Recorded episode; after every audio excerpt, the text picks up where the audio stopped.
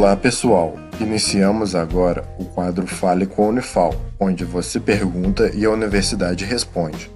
Fique agora com a pergunta de um de nossos ouvintes. Eu sou Caio, aluno da Unifal.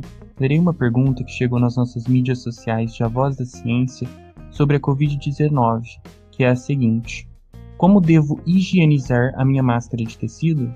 Seguimos então a resposta. Olá, meu nome é Leonardo Almeida, sou professor da Unifal. As máscaras de pano, elas podem ser lavadas com água e sabão, assim como elas também podem ser deixadas de molho em água sanitária por aproximadamente meia hora.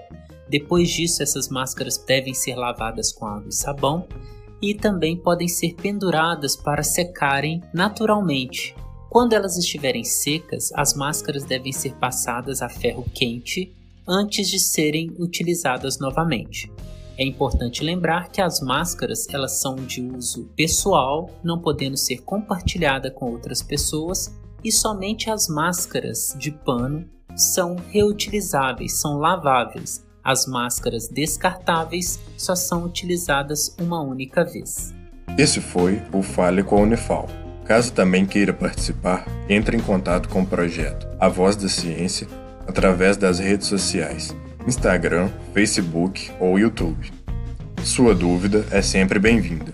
Esse projeto de extensão tem o um apoio da Rádio Federal de Alfenas FM